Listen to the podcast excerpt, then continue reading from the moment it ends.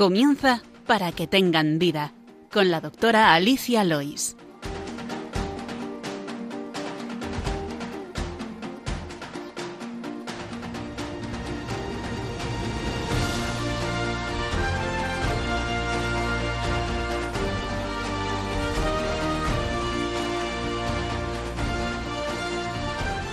Muy buenos días, queridos oyentes de Radio María. Feliz Pascua de Resurrección. Bienvenidos al programa Para que tengan vida. Gracias por escucharnos. Les saludamos también desde el control de sonido José Luis y yo quien les hablo desde el micrófono Alicia Lois. Decía el doctor Gregorio Marañón que ser en verdad un gran médico es el amor invariable al que sufre y la generosidad en la prestación de la ciencia, con la idea clavada en el corazón de que trabajamos con instrumentos imperfectos y con medios de utilidad insegura, pero con la conciencia cierta de que hasta donde no puede llegar el saber, llega siempre el amor. Pues con el deseo de transmitirles saberes útiles para su vida y con la certeza de mi limitación, le pedimos a la directora de la radio, a la, a la, Virgen Santísima, a la Reina del Cielo que proclamamos ya en Pascua, que el amor siempre sea el motor de nuestra vida y la de los oyentes. Santa María, salud de los enfermos, ruega por nosotros. Vamos siempre con el sumario del programa de hoy.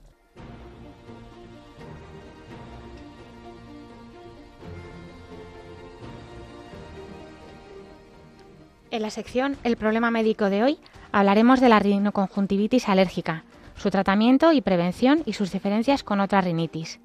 Hablaremos en Noticias Médicas de la aparición de, de una nueva hepatitis aguda. En la sección Medicina y Cultura hablaremos del descubrimiento del ADN que hoy se celebra. En la sección El correo del paciente responderemos a sus preguntas.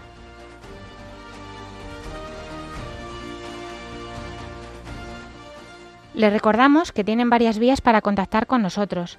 Pueden escribir al correo del programa, que es para que tengan vida, arroba radiomaria.es, o, escri o escribirnos una carta a la dirección de Radio María, que es Paseo Lanceros 2, primera planta, 28024 de Madrid. También pueden pedir una grabación del programa llamando al teléfono atención al oyente de Radio María, que es el 91 822 8010 y escuchar nuestros programas que están colgados en la sección de podcast en la página web de Radio María. Ahora les invitamos a que continúen con la sintonía de Radio María y empezamos.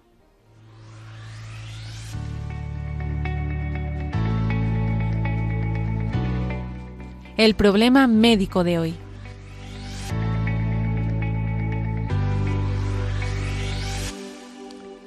Pues en el hemisferio norte ya ha llegado la primavera en todo su esplendor y con ella la temida rinitis alérgica, que va a ser el, pro el, problema médico de hoy. ¿Y qué es la rinitis? Pues es la inflamación de la mucosa nasal, caracterizada por uno o más de los siguientes síntomas que pueden ser congestión nasal, rinorrea, bien anterior o posterior, que es que sale moco, estornudos y prurito. La rinitis más común es la de etiología alérgica, que afecta a entre un 10 y un 30% de los adultos.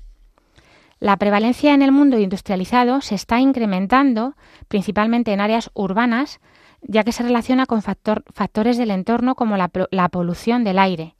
Los contaminantes no son solo responsables de problemas relacionados con la inflamación de las mucosas, sino que también son determinantes junto a los alergenos en la aparición de las enfermedades alérgicas, contaminantes generados por el tráfico, que pueden tener relación directa con la rinitis alérgica, así como el asma y dermatitis.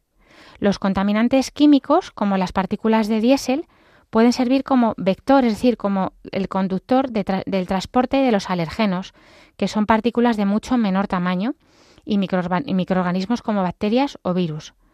No debe ser considerada una enfermedad trivial sin importancia, pues sus síntomas pueden afectar la calidad de vida de forma muy importante, ya que es causa importante de bajas laborales y ocasiona importantes costes por esto indirectos. También los niños con síntomas no controlados, en ellos ocasiona alteraciones del sueño y problemas de aprendizaje escolar, y puede coexistir o complicarse con otras enfermedades respiratorias como la sinusitis, el asma o la otitis media. Vamos a ver cómo se clasifica. Básicamente los la he diferenciado en las no alérgicas y en las alérgicas. Hay que sospechar una no alérgica si es más por sensibilidad al tabaco, al perfume, a cambios de temperatura, a irritantes, etc. También cuando hay una desencadenante que sea una medicación o un trastorno hormonal. También cuando el paciente pues, le han hecho test de alergia y son negativos. O en pacientes que abusan de vasoconstrictores tópicos, es decir, de esos medicamentos que se echan en la nariz directamente que despejan enseguida la nariz de una forma muy rápida. O inicio de síntomas en la edad adulta, aunque es verdad que esto también puede ser la alergia, porque eh, con esto que decimos de las partículas de diésel, pues muchos pacientes que no han sido nunca alérgicos empiezan a serlo en edades más tardías. Las rinitis no alérgicas, eh, estas que os digo, las más importantes son las infecciosas, las agudas son frecuentemente debidas a infecciones virales, serían el 98% de las infecciones de las rinitis infecciosas, pero se pueden también eh, secundariamente sobreinfectar por una bacteria, incluso también dar una afectación de los senos al lado de la, de la nariz. ¿Cuándo hay que pensar que es una bacteriana? Que haría falta, por tanto, antibiótico. Pues sobre todo si hay una rinorrea, es decir, salida de moco, pero purulenta, o sea, pus, Em, es decir, más verdoso, más denso.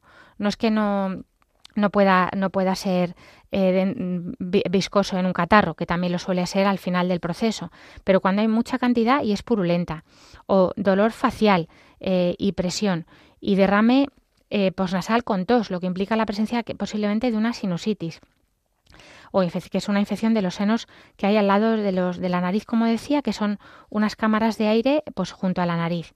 La sinusitis puede ser una complicación de la rinitis alérgica también.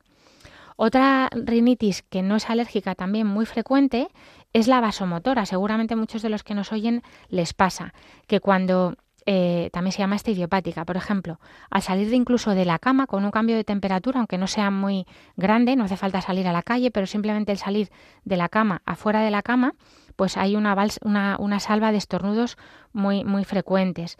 Que esto es una eh, hiperrespuesta nasal a desencadenantes no específicos, no sería una alergia como tal, pero eso, los cambios de temperatura o un cambio en la humedad o humo de tabaco, olores fuertes que intensifican sus síntomas.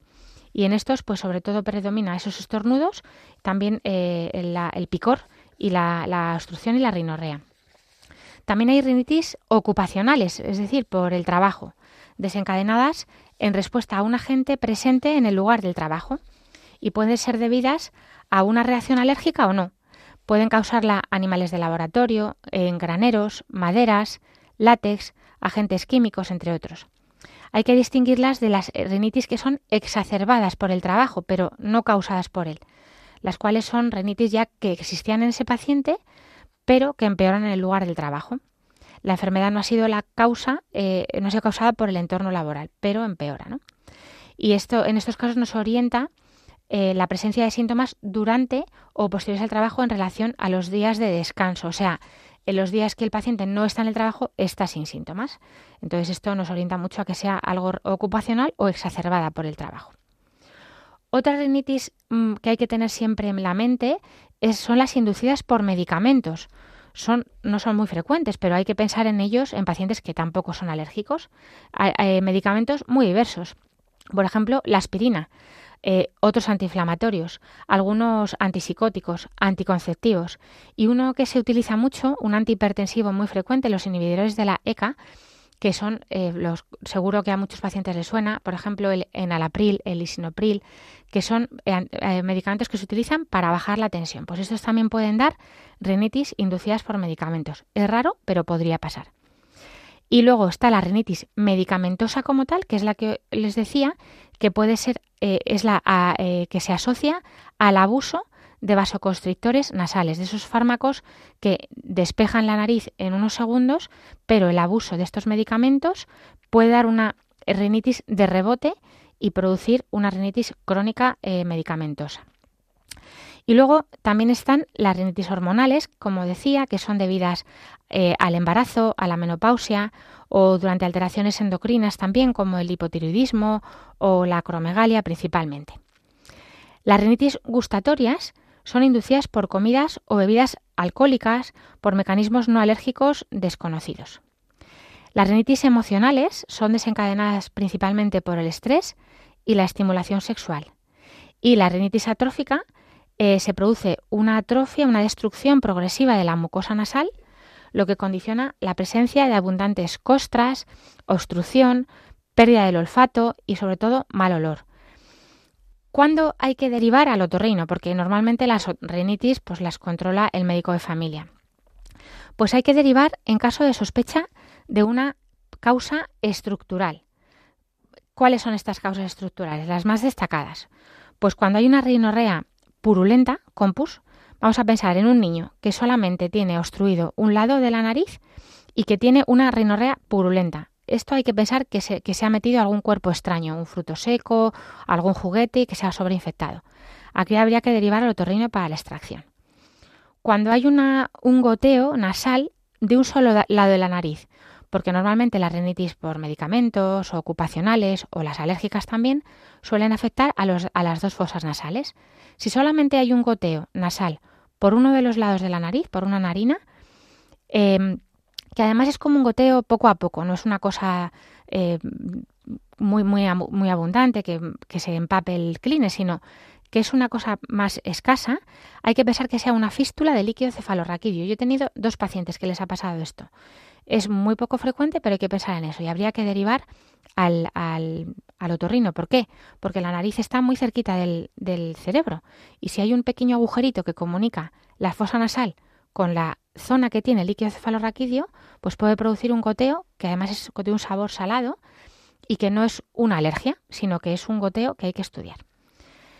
Mm, también hay eh, que derivar al otorrino cuando pues, sospechamos tumores. Pueden ser benignos o malignos. Por ejemplo, una rinorrea también purulenta de un solo lado, con mala evolución, con dolor facial eh, o sangrado, pues hay que pensar en tumores de la fosa o del seno nasal. O en un chico joven, un adolescente, que tiene una obstrucción de los dos lados, pero que sangra muy frecuentemente y siempre está como obstruido. Pues esto podría ser un fibroma nasofaringio juvenil, que es benigno, pero hay que mandar al otorrino. O también eh, hay que pensar pues si, duele el oído o hay ganglios eh, acompañando la obstrucción nasal o, hay una pérdida de audición, pues esto también hay que pensar en un tumor del cabo. Y la causa más frecuente eh, de obstrucción unilateral en el adulto es la desviación septal, que también se podría mandar al otorrino.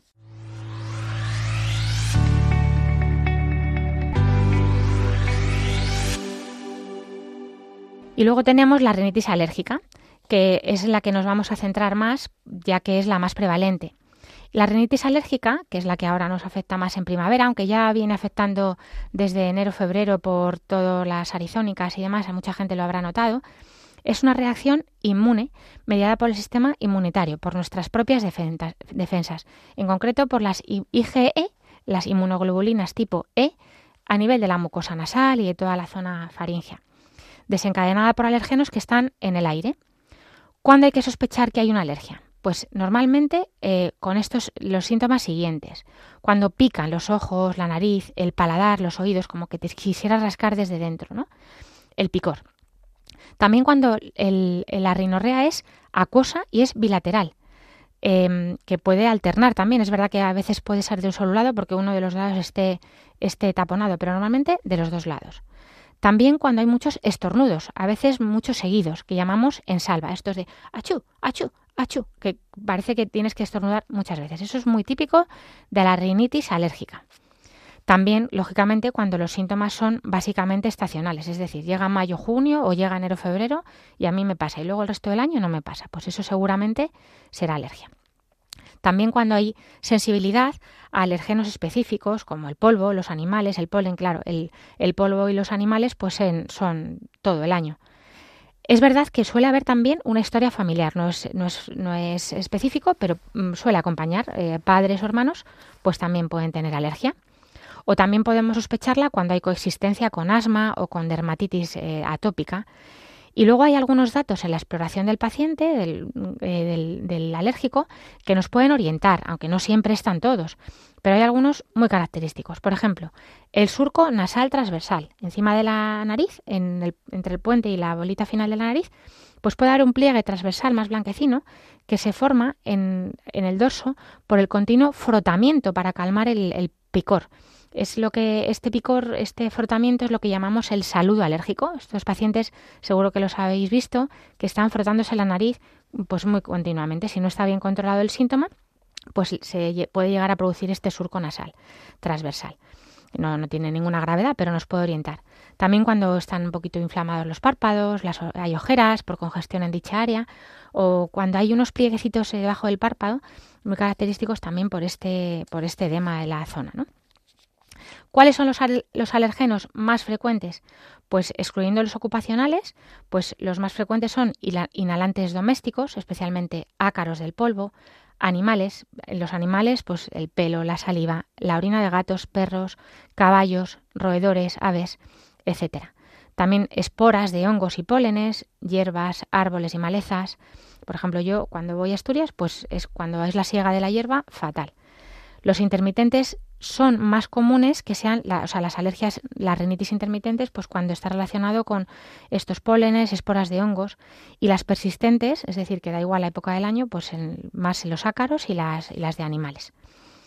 Los síntomas y signos de la rinitis alérgica pueden ser eh, nasales simplemente o también regionales, pues que ya se vayan a ojos, oído, garganta, eh, y, incluso también sistémicos, alteraciones del sueño, astenia, hasta febrícula. De hecho, la rinitis, la rinofaringitis alérgica, es la que clásicamente toda la vida se llamaba la fiebre del heno, porque de hecho puede dar hasta una pequeña febrícula por la inflamación que se produce. No una fiebre de 38, eso habría que pensar más en una rinitis viral o ya bacteriana, pero sí una pequeña febrícula puede dar la, alergia. Y eso también puede producir ese cansancio, ¿no? ese malestar que da, que da la alergia. Por eso decimos que a veces es incapacitante verdaderamente para muchos pacientes. Los síntomas muchas veces mejoran con el paso del tiempo, incluso hay curaciones espontáneas. Pero, como decía, tampoco es extraño que haya pacientes que aparezcan la alergia eh, siendo más mayores por la contaminación que antes mencionábamos.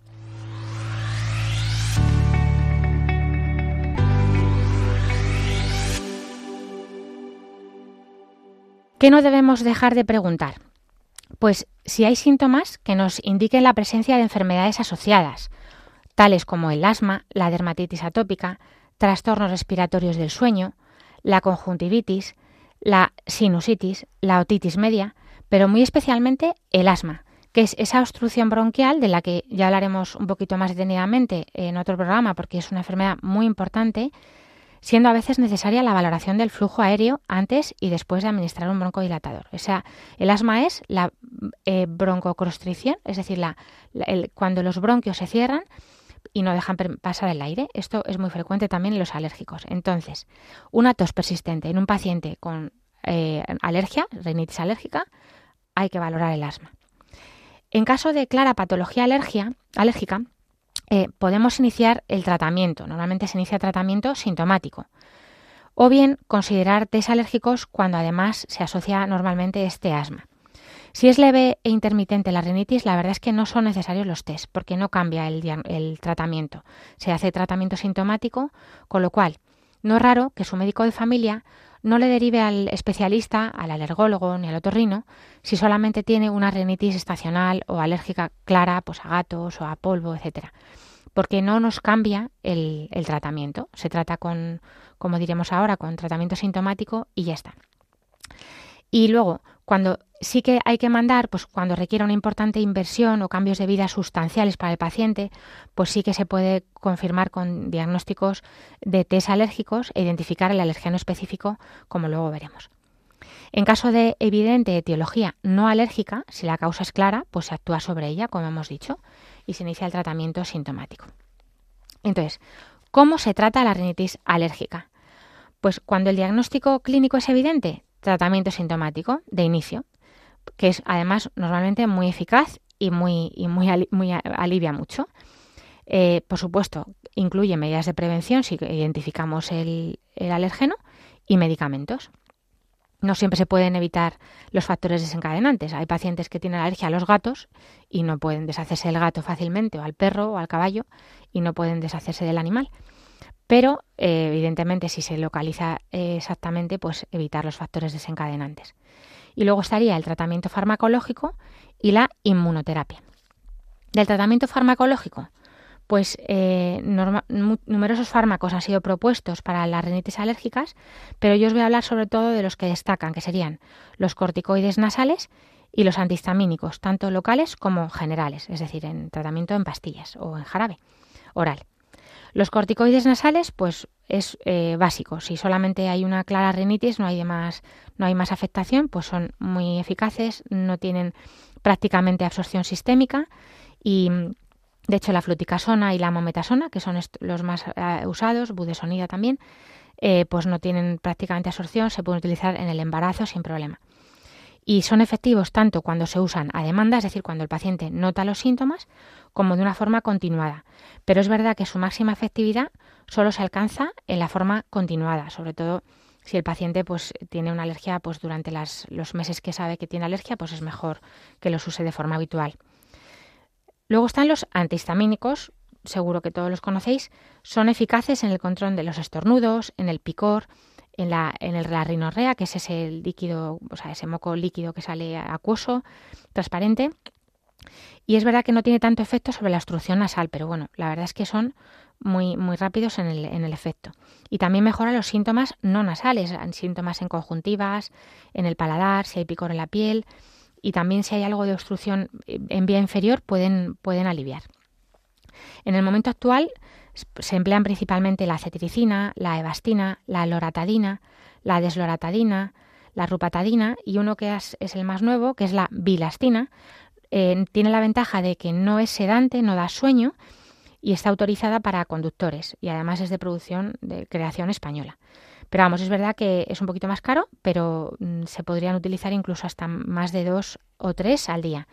Pero bueno, Cualquiera de ellos, yo me he tomado una cetiricina hace un rato eh, y estoy mucho mejor de mi alergia. Los de, la los de segunda generación, que son estos, porque luego también estarían em, la del que es el polaramine famoso, que no hay más marcas, esos son más sedantes, dan más sueño, quitan más el picor, pero dan más sueño.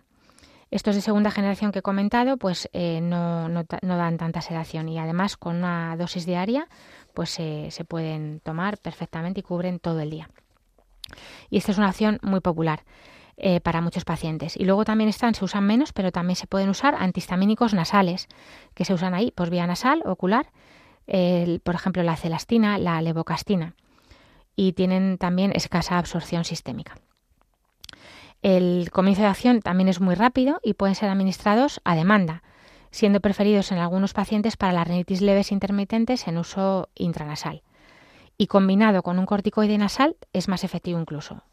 Así que se pueden usar muy bien. Una cosa muy importante, cuidado con los descongestionantes nasales. No me canso de decirlo, ya lo he dicho antes, pero es una causa de rinitis medicamentosa y es verdad que son rapidísimos, alivian mucho cuando el paciente está tan desesperado, tan obstruido que por la noche no puede dormir, pero dan no se pueden usar más de 7 a 10 días dan muchísima eh, rinitis de rebote y crean una dependencia. O sea, el paciente los deja de usar y, se pone fatal. Tienen que, tienen que seguir usándolo, con lo cual se acaban haciendo adictos a estos descongestionantes nasales tan rápidos, tipo fenilefrina, oximetazolina, que están a veces en, en, spray o también en algunas pastillas. Esos medicamentos se pueden usar pues para un catarro, una rinitis aguda de unos días o para cuando hay un brote muy agudo, pues unos días, máximo 10 días, pero poco más. Y luego están también otros medicamentos intranasales, que son las cromonas, el cromoglicato sódico y el nedocromil, que también son muy bien tolerados y en embarazadas y niños también pueden ser de elección. Aunque es verdad que su eficacia es un poquito menor que la de los corticoides tópicos. Y pueden estar indicados en rinitis leves o cuando están contraindicados los corticoides. Y es verdad que necesitan usarse tres o cuatro veces al día. En el embarazo, que mucha gente se preocupa de si puede o no tomar medicamentos, pues bueno, en la lactancia se puede tomar de todo. En el embarazo, eh, que además es una causa de empeoramiento de mucha rinitis, porque como decíamos, las hormonas pueden eh, empeorar una rinitis preexistente, alérgica o vasomotora o inducidas por, por medicación o infecciosa, pues em, es, es verdad que hay que tener cuidado porque El momento crítico de, de la producción de malformaciones es el primer trimestre, que es cuando se están formando los órganos del bebé, y es preferible prescribir corticoides nasales como la fluticasona o la mometasona. Si estos no se toleran o se precisa más medicación porque hay que hay síntomas de garganta, ojos, etcétera, pues se puede añadir la loratadina oral. Em, también el cromoglicato sódico y duchas nasales con suero salino también se pueden usar como alternativa. ¡Cristo ha resucitado!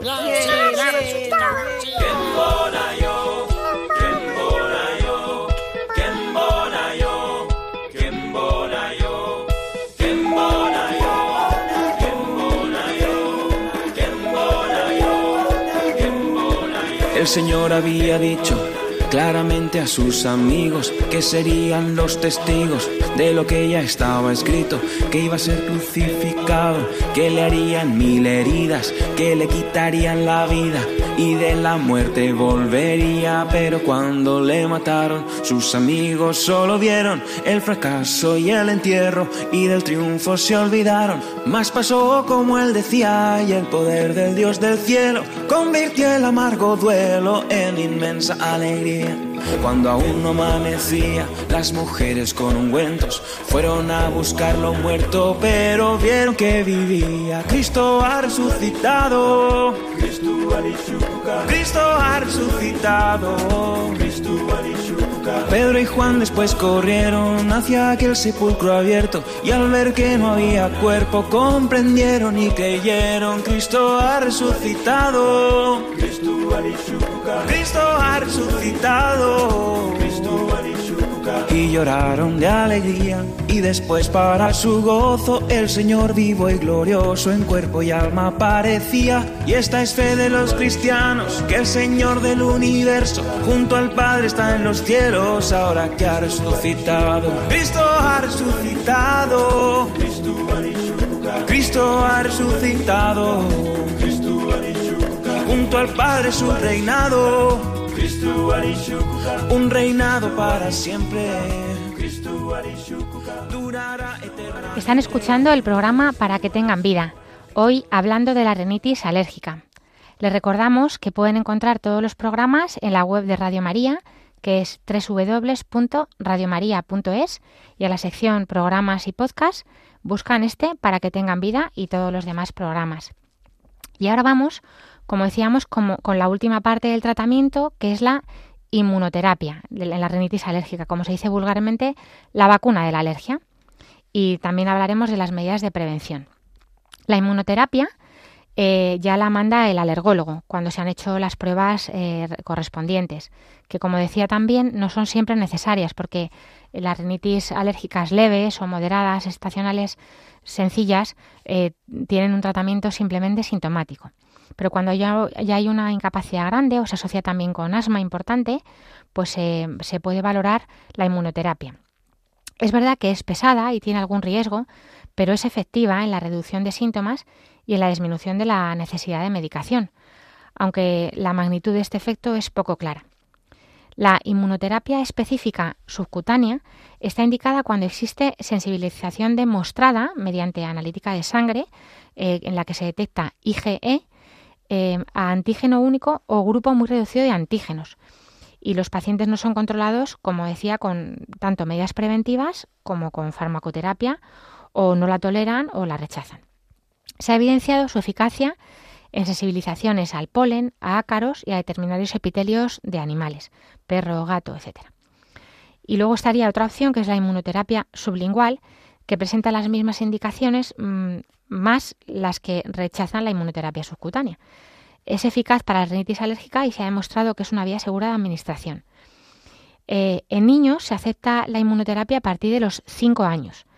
Es verdad que no está exenta de riesgo y hay una posibilidad de que de un poquito que pueda dar reacción anafiláctica. Por eso también siempre se tiene que dar en el centro de salud, no la puede tomar el paciente en su casa o en el hospital incluso, pero vamos, normalmente en el centro de salud.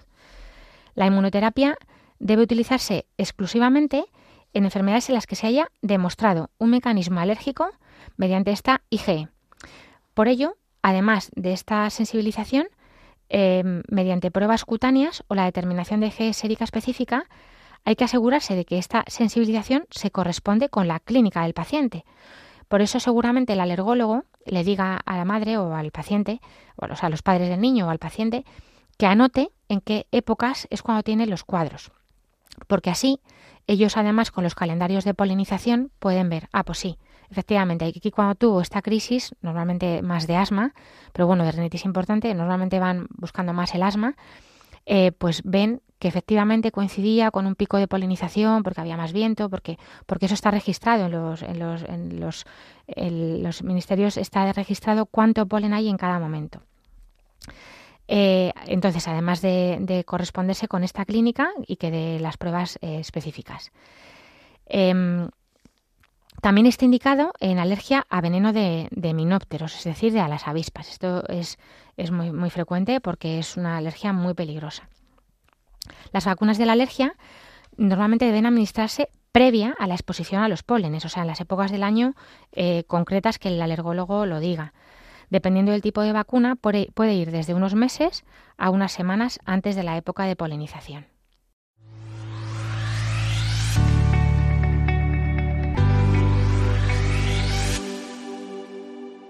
Y vamos ahora con las medidas generales de prevención.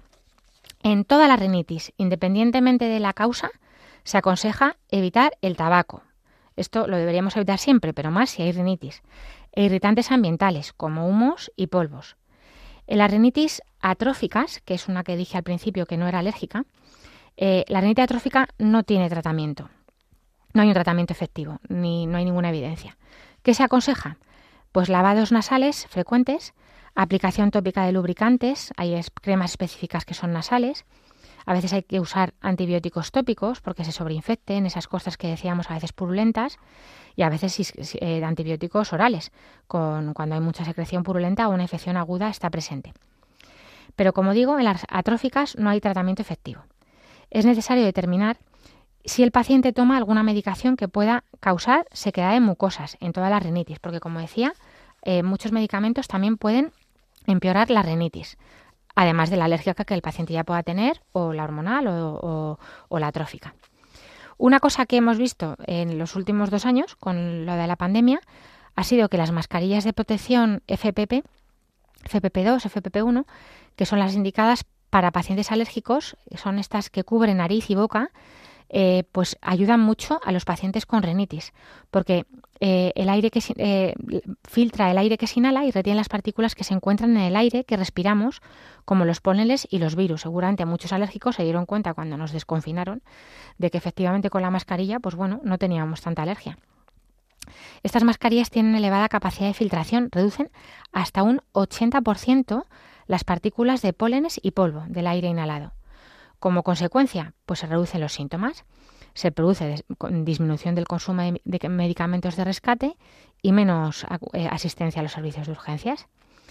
La utilización de mascarillas en alérgicos estaría especialmente indicada para aquellos pacientes que residen en zonas donde hay mucha, eh, mucho polen eh, de forma habitual, pues debido a la, a la, abundancia de determinadas plantas en esos lugares.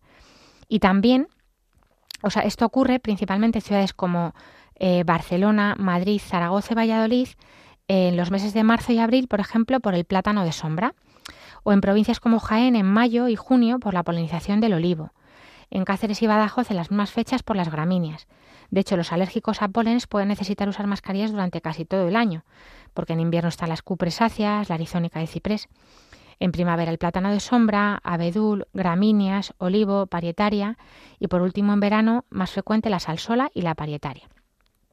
En este sentido, la importancia del tipo de mascarilla destaca porque las que, eh, las que tienen los que hacer los pacientes alérgicos es importante que se la coloquen bien, cubriendo tanto la nariz como la barbilla y evitar que las fosas nasales queden al descubierto.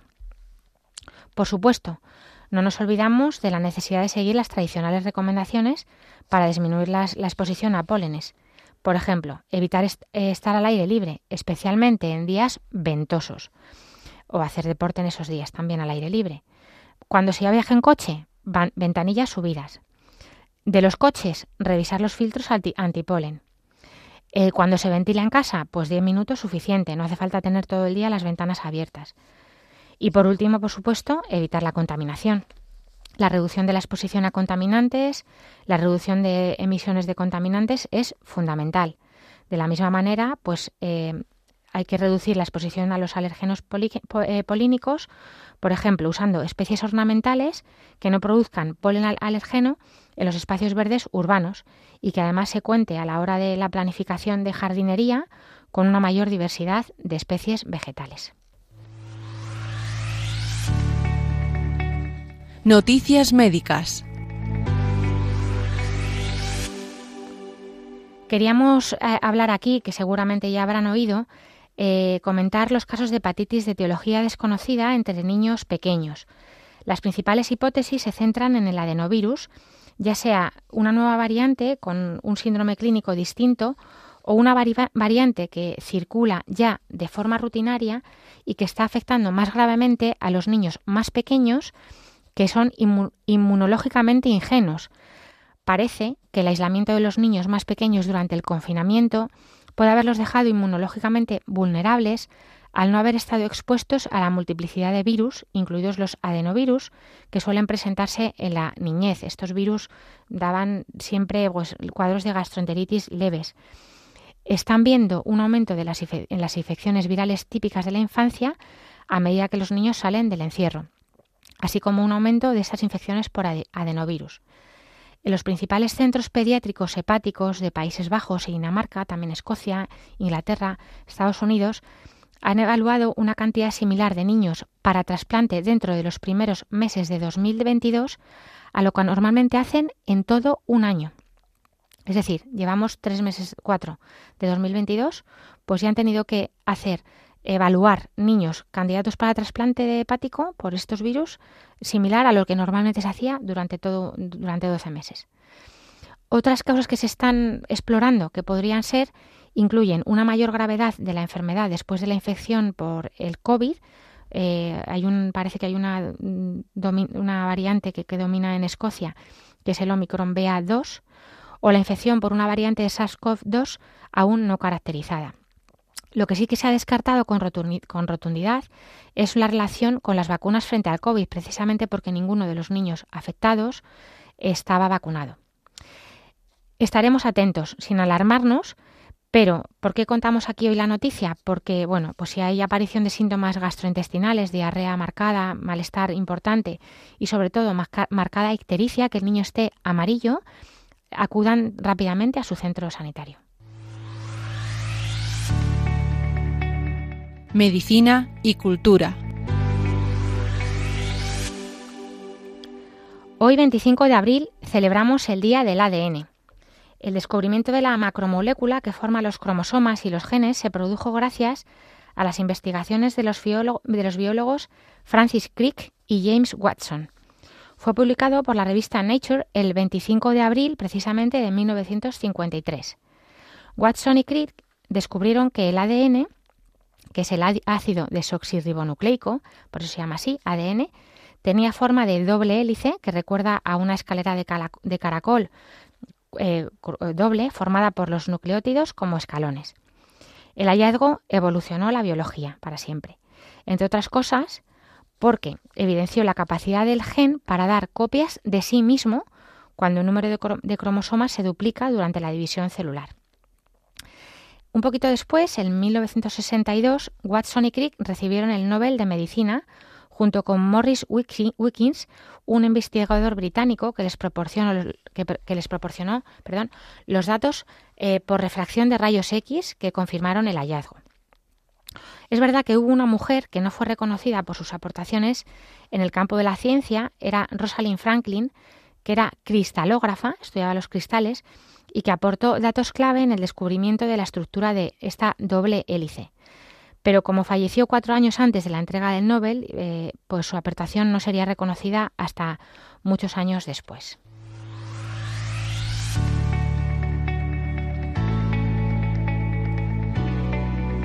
El correo del paciente.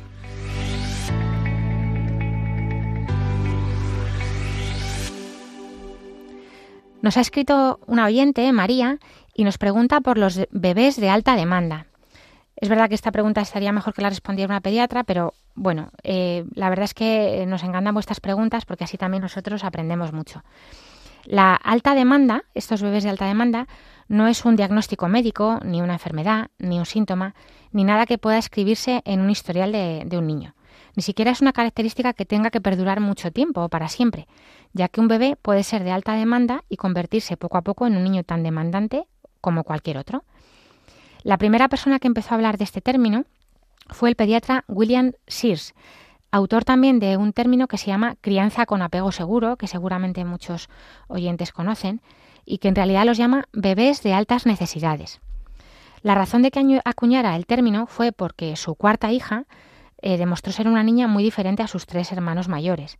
Vieron que no podían soltarla ni un momento, que al dejarla empezaba a llorar, que la lactancia no solo era un alimento, sino un medio de consuelo prácticamente continuo, que no aceptaba sustitutos, solo los brazos y el pecho de mamá hacían que estuviera tranquila. Comprendieron que hay bebés que, tienen más necesidades afectivas que otros y que no se conforman. Los bebés no es que traten de manipular ni controlar, solo piden lo que necesitan. Y ella lo hacía con mucha vehemencia. Así que eh, decidieron que tenía sentido no tenía sentido tratar de cambiar a su bebé, sino que lo más lógico sería aceptarla y concluir que nadie mejor que ella sabía lo que necesitaba en cada momento. Eh, es verdad que la mayoría de los bebés se acaban conformando con una alternativa, o le engañas con algún juguetito o, con un chupete, pero los bebés de alta demanda no suelen aceptar un no por respuesta. Y esto genera muchas dudas en los padres, por ejemplo. ¿Hasta qué punto tengo que hacer todo lo que diga mi bebé? Y muchas dudas en el entorno, que aún comprende menos que una pareja haga todo lo que su bebé de meses les reclama. Las, características de un bebé de alta demanda, según SIRS, son 12 voy a resumirla rápido. Son muy intensos. Ponen energía en todo lo que hacen, al llorar, al comer, al reír, al protestar. Parecen siempre tensos, necesitando un poco más de nosotros siempre. Son hiperactivos, no tienen sentido del trastorno, sino eh, no en el sentido del, trastorno, del trastorno hiperactivo, sino que es una característica, ¿no? Siempre como atentos, inquietos, pidiendo estímulos continuamente, siempre quieren estar en brazos, o con mamá, o con papá, moviéndose siempre como recibiendo mm, información del exterior continua. Suelen ser absorbentes, demandan cariño, juegos, brazos. Cuando ya parece que lo tienen todo, pide más y luego un poco más, para acabar un poco más. Se alimentan a menudo. Para ellos comer no es solo un alimento, como decía, sino que la succión les calma, les tranquiliza. Por eso comen muy frecuente, incluso por las noches, cuando pueden llegar a hacer tantas tomas que las madres llegan a decir, esta noche no se ha separado ni un momento, toda la noche pegada a mí. Suelen ser exigentes, urgentes, son, no aceptan la negación, o sea, no hay alternativa. los padres tienen un poco la sensación de nunca llegar a tiempo. Se despiertan a menudo, tienen un sueño ligero, no, no suelen aceptar el sueño en soledad en ningún momento del día. Las siestas eh, las hacen muy bien pues cuando están en el portabebé y por las noches pues siempre como tocando al padre con múltiples despertares. Suelen ser insatisfechos. Eh, parecen nunca estar contentos con lo que tienen o con lo que consiguen y los padres acaban preguntándose ¿y ahora qué? Suelen ser impredecibles. Eh, cuando los padres ya han encontrado respuestas, mm, parece que todo toma, su cauce, pues aparecen nuevas preguntas. Los padres acaban sintiéndose auténticos títeres de sus hijos y esto genera dudas y confusión y mucho agotamiento, claro, al darse cuenta de que viven con la única misión de lograr que no llore, que no se queje, que no sufra. Pueden ser hipersensibles, se sobresaltan fácilmente con los ruidos, cuando pierden el control del entorno, no soportan tener, como se dice, un guisante bajo el colchón, ¿no? Reaccionan de manera exagerada también a malestares físicos y emocionales, lloran a la mínima molestia. Necesitan el contacto continuo, brazos, porteo. Es verdad que esto es una estrategia que se suele utilizar porque no saben vivir sin el cuerpo de su madre no se suelen calmar por sí solos. Es verdad que casi ningún bebé se suele calmar, por sí solo, pero a menudo mm, muchos bebés son capaces de quedarse al final dormidos o tranquilos o con su chupete, con su dedo, chupándose o con, un dudo, con un trapito, o dejan de llorar por sí mismos sin, si tardamos un poco en acudir por la razón que sea. Y los bebés de alta demanda no lo hacen. Es como si no supieran relajarse de ninguna manera pueden ser sensibles también a, la separación normalmente del padre o de la madre. No aceptan otros cuidadores, a menudo ni siquiera del padre, si, si son demandantes de la madre, o al revés, del padre si, no son, si son demandantes del padre. ¿no? Eso les produce mucha angustia de separación, eh, que es verdad que es normal en todos los niños, pero en estos niños es eh, como muy, muy, muy habitual. Em, pero como decimos, y por lo que queremos decirlo aquí, no es una enfermedad, es un tipo de forma de ser, es un tipo de carácter del niño. Es frecuente, sin embargo, que estos padres acudan al pediatra, pues no saben si todo es normal y es normal que acudan. Quieren saber si es normal que llore tanto. Dudan de su correcto crecimiento, pues piden comer con mucha frecuencia, se preocupan de, de si su escasa cantidad de sueño es suficiente para su crecimiento, con esos múltiples despertares, si es suficiente para su desarrollo. Y es bueno que si encontráis, os encontráis en una situación así, pues acudáis al pediatra.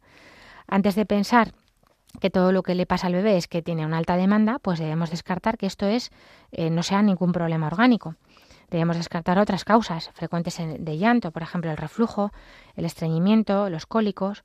Debemos asegurar que el crecimiento está siendo apropiado. Esto también calma a los padres, valorar la técnica de alimentación. Podemos descartar que exista un trastorno del sueño, un problema subyacente que tenga algunos, muchos despertares.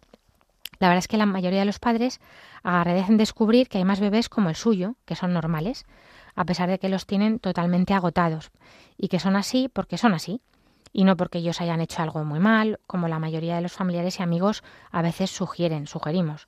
Lo que tenías que haber hecho era no cogerlo tanto en brazos, os tiene la medida tomada, déjalo llorar, o si no siempre será así, etcétera, etcétera pues los padres sabrán seguramente que lo que están haciendo está bien. Pero bueno, eh, nosotros recomendamos que si esto es una angustia y si eh, hay que descartar que no sea nada importante, se acuda al pediatra, se descarte lo importante y, y ya está. Simplemente conocer que esto existe.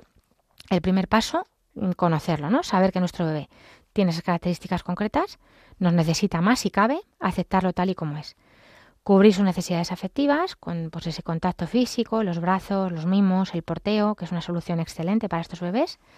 Ser conscientes de que son más sensibles, no solo emocionalmente, sino físicamente. Pues eso, utilizar tejidos suaves, eh, a lo mejor la lana pues les pica mucho, pues mejor estas, estas fibras más suavecitas. Estar atentos a cualquier cosa que pueda rozarles. Algunas de algunos de estos bebés es que notan hasta la más pequeña etiqueta en la ropa. Es bueno favorecer su autonomía a medida que vayan eh, creciendo, darles la oportunidad de que hagan cosas por sí mismos también, no, no, no hiperproteger, ¿no? Como, como si fuéramos un helicóptero a su alrededor. Y también, pues, os animamos a esto, a buscar ayuda. A menudo los padres se encuentran sobrepasados, pues buscar esta ayuda, aprender a delegar, a que otros nos ayuden en otras cosas. Existen también foros, grupos de padres online que pueden ser también de utilidad.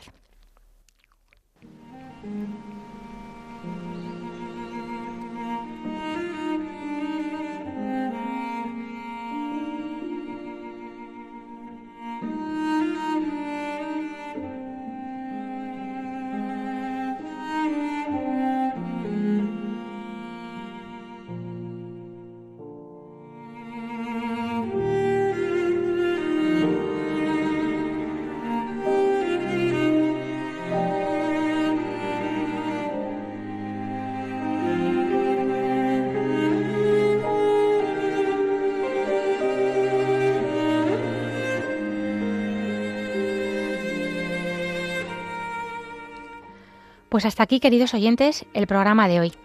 Nos despedimos, no sin antes recordarles que pueden escribir sus preguntas al correo del programa, que es para que tengan vida radiomaria.es.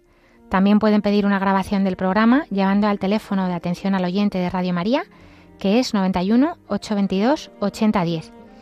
Ya saben que los programas están colgados en la sección de podcast en la página web de Radio María, que es www.radiomaria.es. Pueden acceder a todos los programas, entre ellos a este, para que tengan vida y también los anteriores eh, de medicina. Y acabamos acompañados de esta preciosa canción de la película de la misión, con la oración de los niños, como nos gusta siempre. Hoy nos la envían los hermanos Marta, Luis y Lucas. A tu amparo y protección, Madre de Dios acudimos, no desoigas nuestros ruegos y de todos los peligros, Virgen gloriosa y bendita, desciende siempre a tus hijos. En el nombre del Padre, del Espíritu Santo. Amén. ¡Feliz Pascua!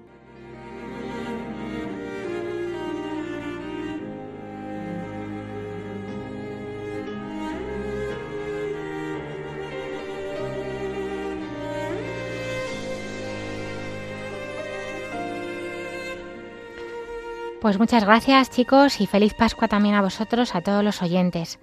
Gracias a José Luis, el técnico de sonido, a Javier y a todo el equipo de Radio María, sin los cuales este programa no sería posible. Y por supuesto, gracias a los oyentes por habernos acompañado nuevamente. Nos volveremos a encontrar, si Dios quiere, dentro de dos semanas. Feliz, feliz Pascua de Resurrección, verdaderamente ha resucitado. Ahora les invitamos a continuar en la sintonía de Radio María y que Dios les bendiga.